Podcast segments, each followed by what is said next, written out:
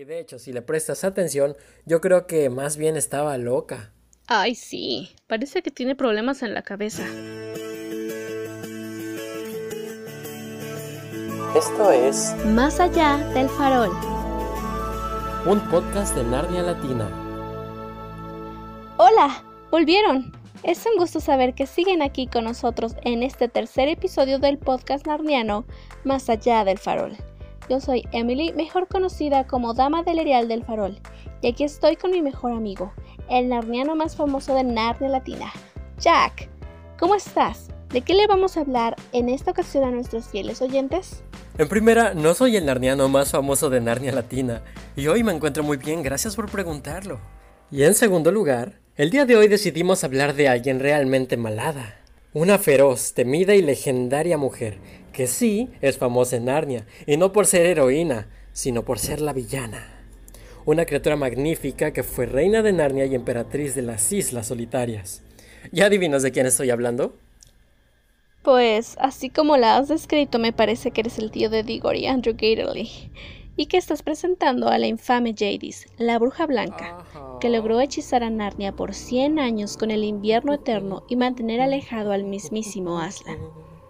Así como lo dices, hoy hablaremos de Jadis, la bruja blanca, que es realmente apreciada por los fans a pesar de ser la villana, y con buenas razones, ya que es una villana de las grandes ligas, y cuando fue interpretada por la increíble Tilda Swinton en las producciones de Walden Media, se volvió aún más importante. Si bien Jadis aparece por primera vez en 1950 en el libro de El león, la bruja y el armario, su origen es explicado hasta la publicación del sobrino del mago por allá en el lejano 1955. Exactamente. En El León, la bruja y el ropero aparece simplemente como la bruja mala, y creo que Lewis escoge que sea una bruja porque es lo más común en libros infantiles de esa época. Y pensó en algo a lo que los niños temerían fácilmente y dijo, claro, una bruja. Y hace que esta bruja se convierta en la villana contra la cual deberán pelear. Si bien Jadis al principio es engañosa como cualquier otra bruja, debo decir, al final entiende su naturaleza cuando los animales denuncian que los ha tenido en un invierno por 100 años, y lo peor, sin Navidad. Siempre es invierno, pero jamás Navidad. Un invierno largo. Exacto. Hay cosas que son aceptables, como que el invierno puede ser muy frío. Eso está bien.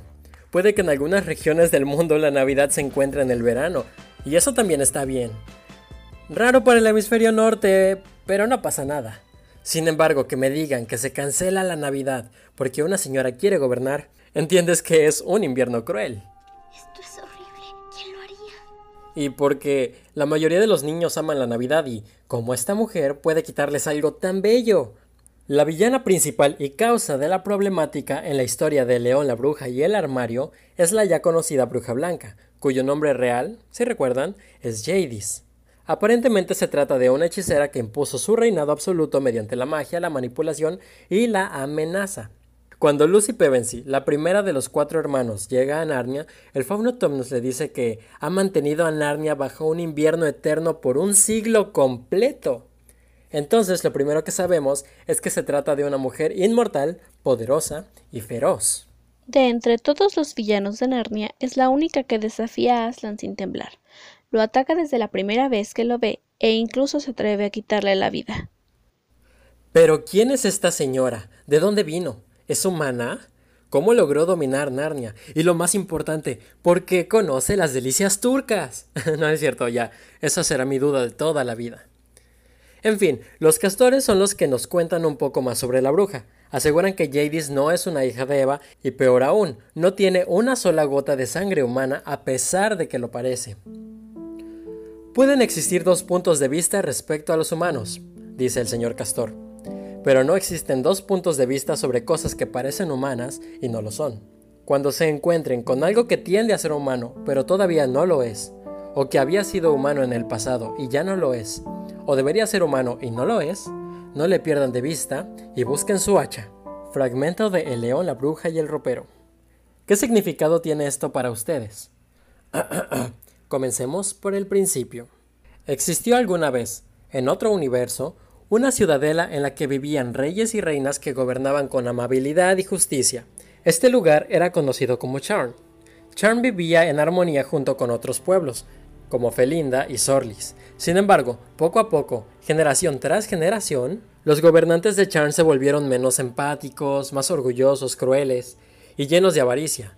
Fue entonces cuando Charn invadió y atacó a los otros pueblos, esclavizando a cada hombre, mujer y niño y obligándolos a formar un único imperio, el gran imperio de Charn, un imperio acostumbrado al maltrato, a los látigos y a los sacrificios. Desde luego, la realeza de este pueblo tenía estrecha relación con la magia y la hechicería lo cual les convertía en seres aún más susceptibles a la corrosión, y entre las muchas cosas que hacían era preservar mediante la magia cada una de las generaciones de reyes y reinas fallecidos en una gran sala del gran palacio de Charn. Pero también preservan uno de los secretos más poderosos de la existencia, una palabra deplorable, que dicha con ciertas ceremonias podría destruir a todo lo que en la tierra habitara, excepto a quien la pronunciara. Con el tiempo, esa palabra se olvidó por los reyes, pero no por los hechiceros. Recuerden esto porque lo mencionaremos más adelante. Llegó un momento para el final de los tiempos del gran imperio de Charn en el que dos hermanas se disputaban la corona. Una de ellas era nada más y nada menos que la reina Jadis. Ambas mujeres se declararon la guerra y la sangre se derramó por toda la ciudad durante mucho tiempo. Y aunque habían acordado nunca usar magia, la hermana de Jadis rompió dicha promesa para el final de la guerra, lo cual obviamente incitó a Jadis a pronunciar aquella palabra deplorable. ¿Lo ven? Les dije que lo mencionaríamos más adelante. Esto lo sabemos porque es la misma Jadis quien lo cuenta. Tendríamos que oír la otra versión. Y durante todo este discurso, Jadis habla sobre su hermana llena de odio, y esto me hace pensar en que quizás por eso tiene empatía con Edmund la primera vez que lo conoce ya que el niño demuestra que no tiene aprecio por Peter y creo que tal vez Jadis pensó en que Edmund terminaría matando él mismo a su hermano como ella con su hermana. Ah, no me había puesto a pensar en eso. Ahora todo tiene sentido. Sí, pero todos sabemos que Edmund es mejor que eso. Ay, sí. Te amamos, Edmund. Algún día haremos un podcast para hablar solamente de ti. En fin, ¿en qué estábamos? Ah, sí. Tan pronto pronunció Jadis la palabra deplorable, todo ser vivo murió y Jadis cayó en un hechizo del sueño en el cual podría dormir eternamente en la gran sala del palacio de Charn sin necesitar ni calor, agua, alimento ni nada, hasta el momento en el que algún forastero llegara a despertarla mediante una campana y un martillo que estaban encantados. Es ahí cuando muchos cientos, tal vez miles de años después, llega Diggory con Polly, y que al explorar esa tierra de nadie encuentran la gran sala de las estatuas, y tras hacer algo imprudente, Diggory logra que una de esas estatuas, la figura de Jadis, cobre vida, la cual es descrita como una mujer alta de increíble belleza, con cabellos oscuros y labios rojos, de piel blanca, mirada feroz. Y aquí hacemos una pausa, porque como ven, esta descripción difiere de lo que vemos en la película de Disney interpretada por Tilda Swinton.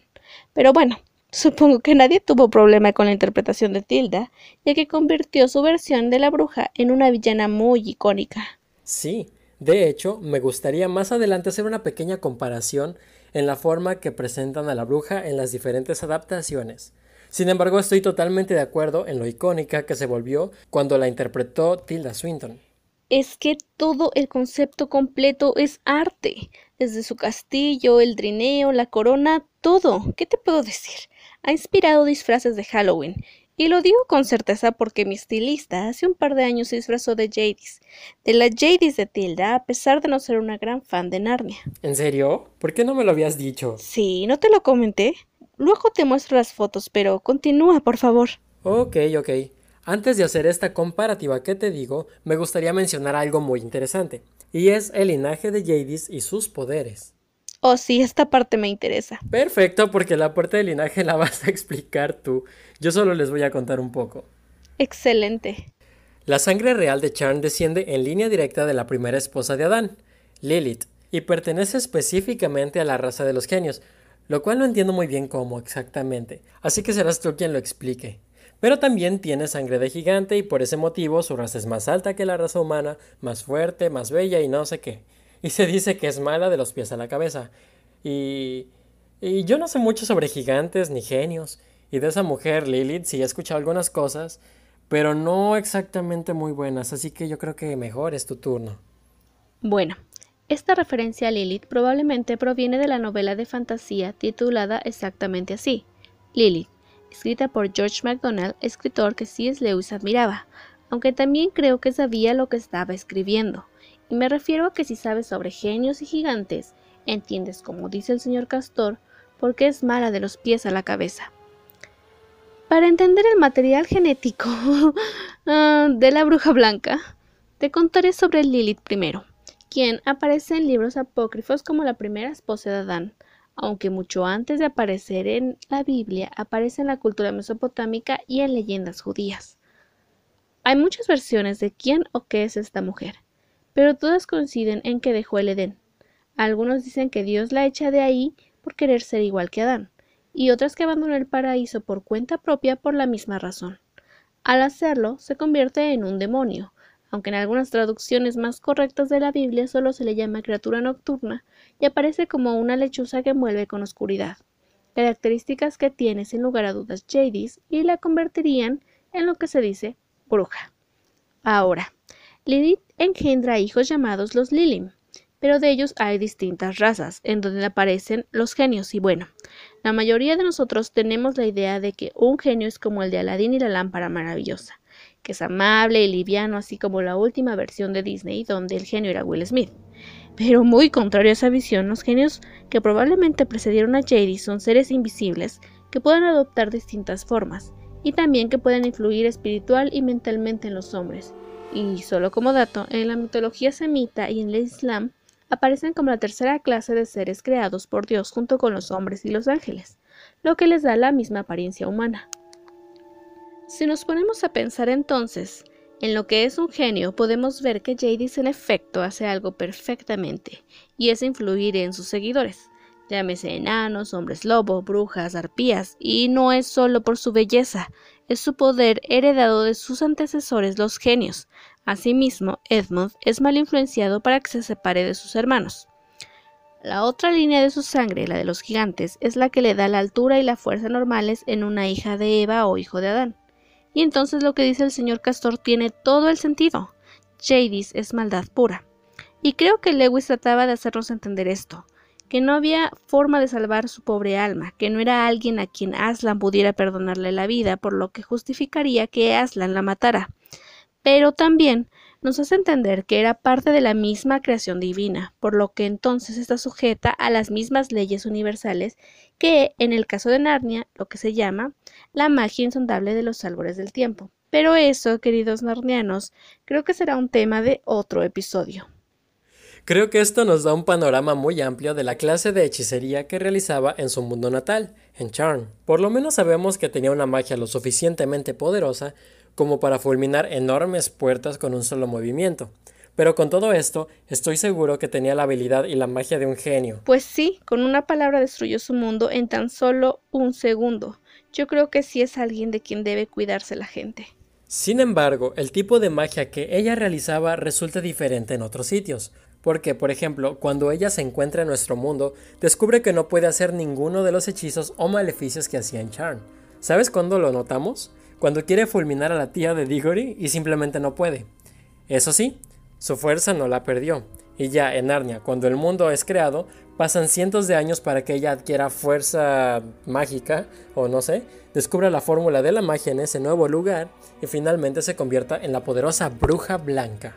Fíjate que muchos creen que la bruja solo tiene poderes de gorgona, es decir, creen que solo puede convertir en piedra con su varita, pero la verdad es que esa varita hacía más que solo eso. ¿Recuerdas que en el libro Tom nos dice que si la bruja descubre que ha dejado ir a Lucy, agitará su varita sobre sus pezuñas y las convertirá en horrorosos cascos compactos como los de un caballo? Claro. Y también en el libro, por si no lo recuerdas, cuando los narnianos van a rescatar a Edmund del campamento de la bruja, su intención también era capturarla. Pero al final nadie sabe a dónde huyó y otro sujeto creía que había capturado un enano y descubrió que solo estaba sujetando un tronco. Entonces Lewis dice que los narnianos se van y conforme pasaron las horas, la luna brilló sobre una roca de buen tamaño y un tronco. Y luego el tronco empezó a moverse hacia la roca y hablaron entre sí. Pero eran en realidad la bruja y el enano. Solo que la bruja usó su magia para hacer que parecieran cosas que en realidad no eran. Eso sonó un poco enredado, pero básicamente la bruja usó magia camuflante, ¿no? Eh, sí, básicamente es eso. Entonces, realmente la bruja tenía más poderes que solo convertir en piedra y la vida eterna. Y por cierto, ¿saben cómo obtuvo la vida eterna? No era un poder de su raza, ni algún tipo de magia de Charm. Ella en realidad obtuvo su vida eterna como deseo por haber comido del fruto de un árbol que se encontraba en el jardín de la vida eterna. ¿Tú crees que ella haya reconectado con la magia u obtenido sus poderes gracias a esa misma manzana o a algún fruto similar en el futuro? Definitivamente no creo que haya adquirido estos poderes por la manzana. La manzana buena no tendría efecto en un ser tan malo. Más bien, yo creo que con el tiempo empezaron a surgir brujas y otros seres malos, y adquirió algo de ellos.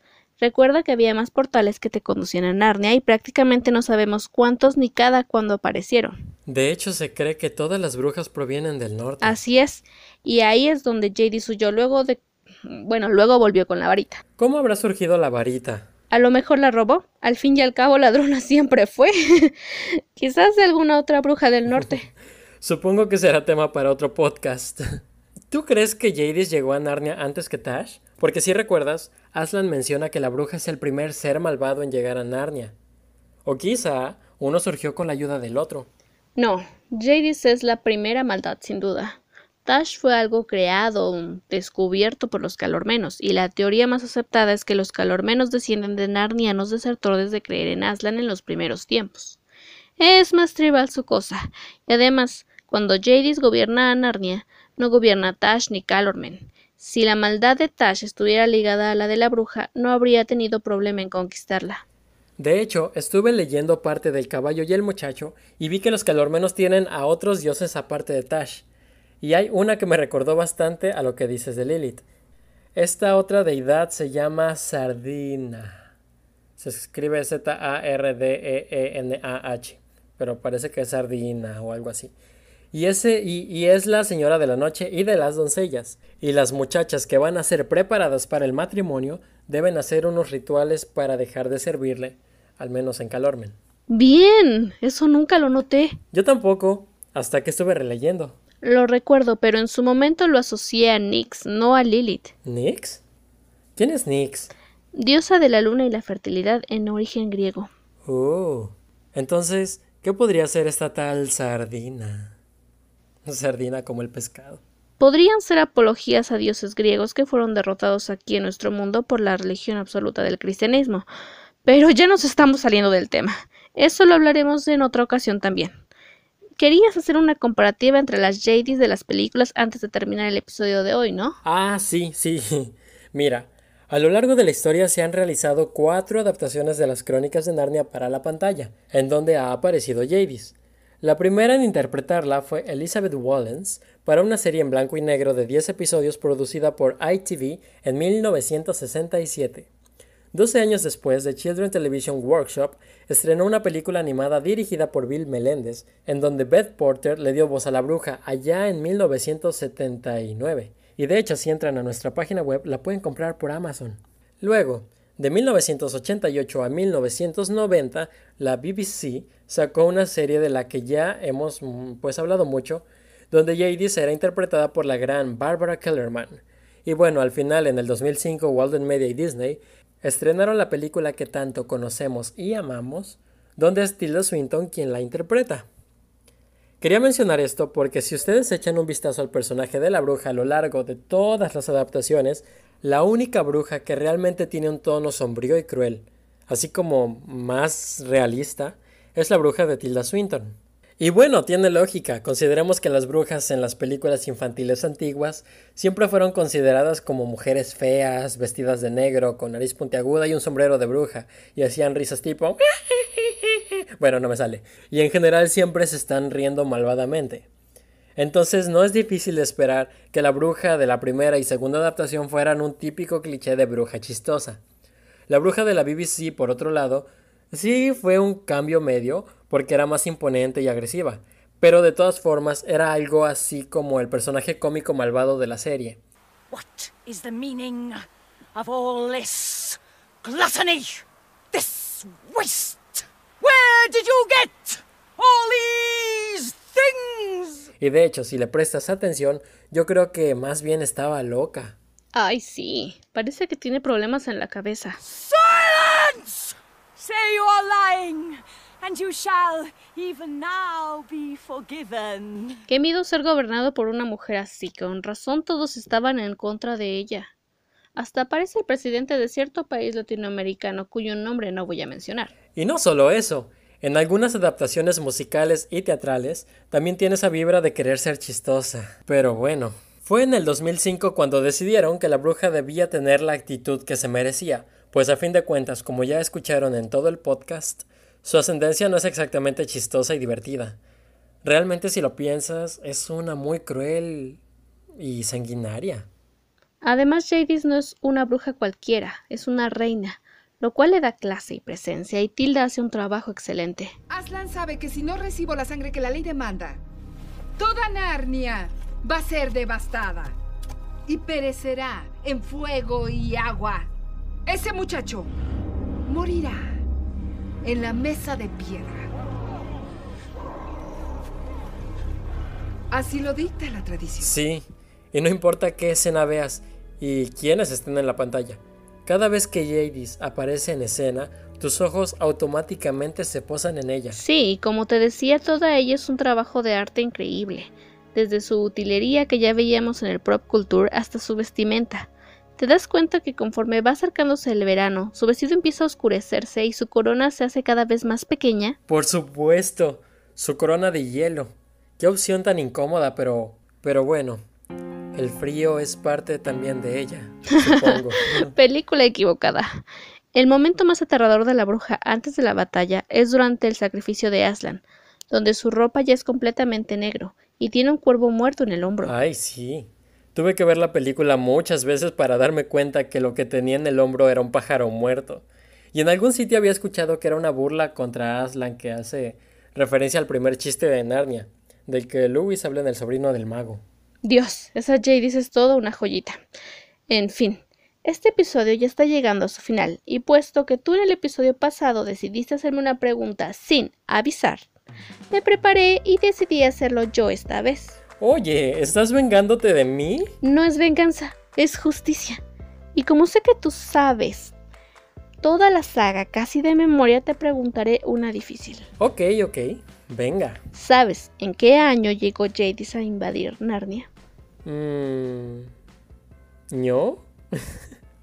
Pero eso nunca se dice, ¿o sí? Creo que hay un libro que es La línea del tiempo de Narnia, aunque no fue escrito por C.S. Lewis y tiene algunos datos imprecisos, como la diferencia de edades entre Edmund y Lucy y, mm, así. Pero la verdad no recuerdo en este momento. Le hice una pregunta a Jack y no la respondió. Esto empieza a gustarme. Mis fuentes dicen que Jadis invadió y conquistó Narnia para el año 900 y que los Pevensie llegaron en el año 1000 para cumplir la profecía. Uf, todos los días se aprende algo nuevo. ¿Significa que gané? Bueno, ahora sí, ha llegado el momento de despedirnos, queridos narnianos. ¡No! Pero no se preocupen, pronto estaremos escuchándonos de vuelta en el cuarto episodio de Más allá del farol. Nosotros fuimos Emily Roth, que es nuestra querida dama del Erial del Farol, y un servidor, Jack de Narnia Latina. Y recuerden que una vez rey o reina de Narnia, Serán rey o reina siempre.